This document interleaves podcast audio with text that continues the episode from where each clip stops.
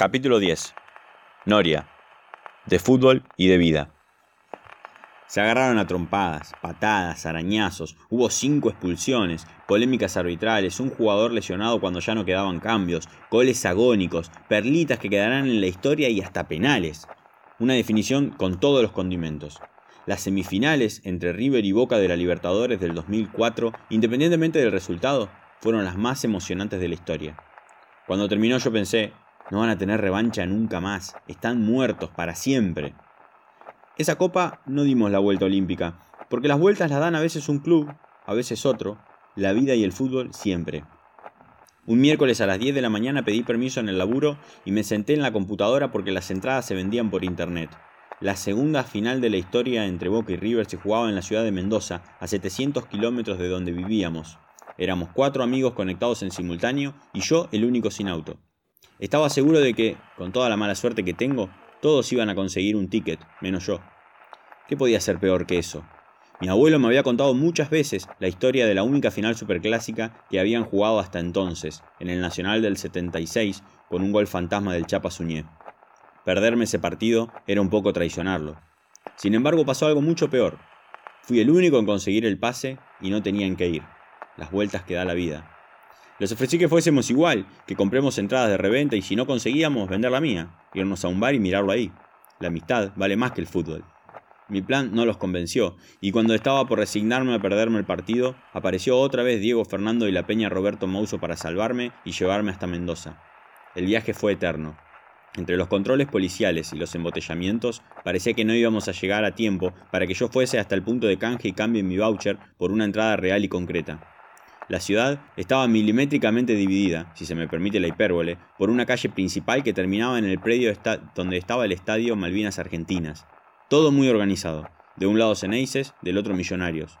Pero yo equivoqué los caminos y buscando los míos, terminé rodeando el estadio y encontrando la barra de River. Un policía me advirtió 50 metros antes y yo recién ahí me di cuenta de que llevaba puesta la camiseta de boca. La sensación fue muy parecida a la que viví en el mal llamado Estadio Único de La Plata, el día que casi nos cagan a trompadas cuatro veces y yo veía a Boca por vez primera, las vueltas que da la vida. Nos tocó perder. 41 años, dos meses, 20 días después, los hinchas de River tuvieron revancha de aquella final del 76, las vueltas que da el fútbol. Fue un golpe durísimo, porque estaba seguro de que no iba a volver a ver otra final contra mi clásico rival.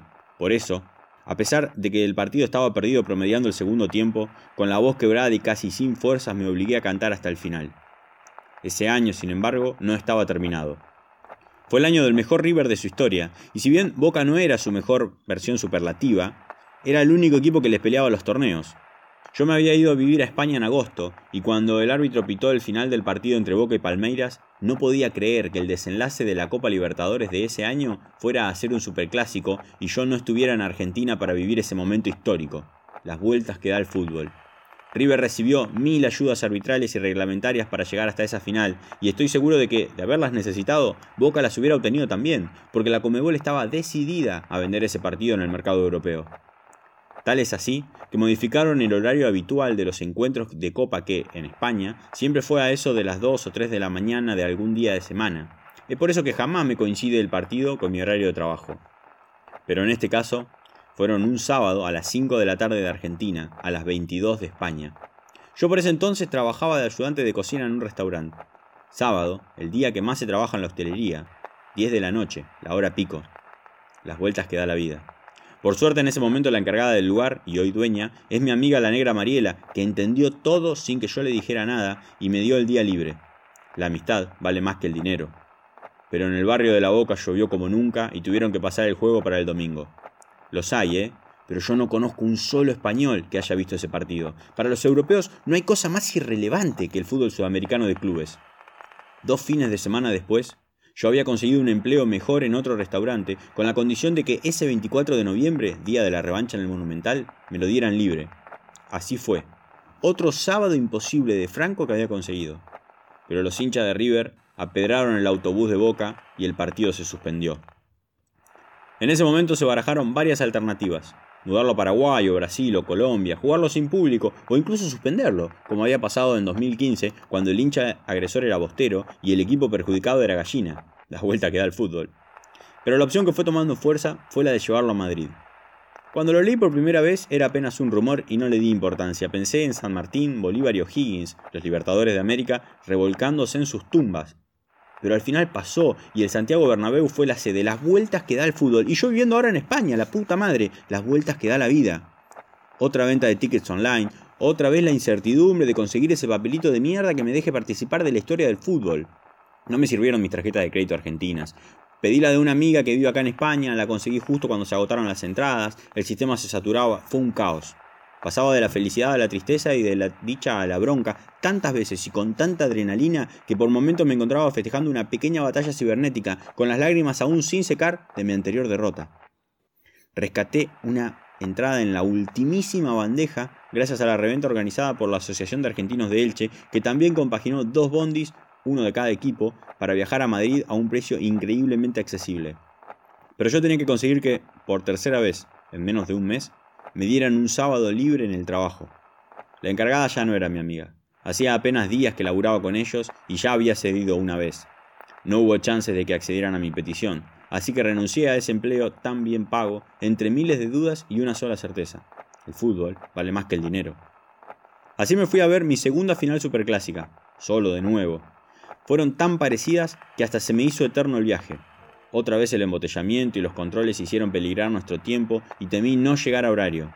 Conocí a unos pibes que meses más tarde volvería a encontrarlos de casualidad en un amistoso entre Argentina y Ecuador. Ellos tenían dos entradas mucho mejor ubicadas de unos amigos suyos que no habían podido viajar. Llegamos tan sobre la hora que no pudieron revenderlas y me regalaron una. Todo empezaba a salir bien, pero faltaba superar el último cordón policial. El de los cacheos en Argentina, acá en España, es en el que controlan la documentación de cada aficionado. En esa época hacía 10 días que mi permiso turístico había caducado. Mi plan era llegar con tiempo, observar la situación, y si veía que los controles eran muy arduos, ir a ver el partido a un bar para evitar una posible deportación. Pero la emoción me llevó a la fila de ingresos sin pensar y sin chances de dar marcha atrás. El oficial que me tocaba estaba revisando todo al detalle, pero a falta de dos personas hubo algún problema que lo hizo solicitar un relevo y el agente que lo reemplazó solo controló mi entrada. Las vueltas que da la vida. Otra vez me equivoqué el acceso y no encontré la puerta que me llevaba a mi ubicación. El Santiago Bernabéu tiene una circulación interior organizada en una especie de anillos. Claro, en España no es necesaria la separación estricta entre hinchas. Y empezamos a caminar en esos fascinantes pasillos cargados de mitos e historias, buscando nuestra boca de salida a las gradas. Terminamos del lado de River. Una vez más, y con la misma camiseta que en Mendoza, me vi obligado a volver sobre mis pasos con la esperanza de no haber sido vistos. Corrimos en círculos, sin saber bien hacia dónde íbamos, las vueltas que da el Bernabéu. Cuando el árbitro señaló el medio, River era campeón otra vez y otra vez en nuestra cara. El dolor volvió a ser inmensamente cruel, pero yo ya tenía el corazón curtido, y sin pensarlo, canté hasta el último minuto como un mecanismo de defensa, mientras todo el equipo estaba al ataque y Martínez hacía un gol sin arquero, las vueltas que da el fútbol. Por todo esto no entiendo cuando algún imberbe sin experiencia, Gil del folclore, millennial del fútbol, dice desde el anonimato de una red social que Boca murió en Madrid. No me hablen de muerte, porque River no había muerto en el 2004, a pesar de lo que yo creía. Ni siquiera murieron cuando el descenso, ni San Lorenzo, ni Racing, ni Independiente, ni siquiera murieron las historias y hazañas cuando llegaron otras subjetivamente más importantes. Ni siquiera murió la Libertadores cuando la vendieron al país colonizador. Todo vive en el fútbol. No puede existir la muerte de las viejas glorias ni aun en las más crueles derrotas. No puede existir el óbito cuando miles de hinchas salen domingo a domingo con sus colores. Cuando millones de fanáticos les compran a sus hijos recién nacidos la primera camiseta de su club.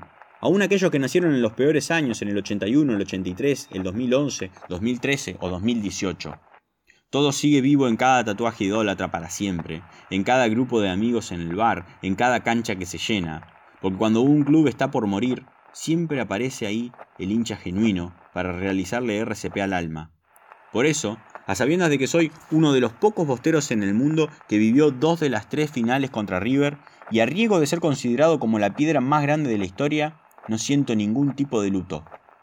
Canté hasta el último momento, porque la respiración boca a boca se hace con el aliento. El aliento que se tienen que aguantar los muertos y la muerte. Mi club y el de cada uno de los futboleros debe seguir vivo porque la noria invisible de la vida y el fútbol dicen que habrá revancha. Siempre hay revancha. No está escrito todavía el último capítulo. Queda uno más.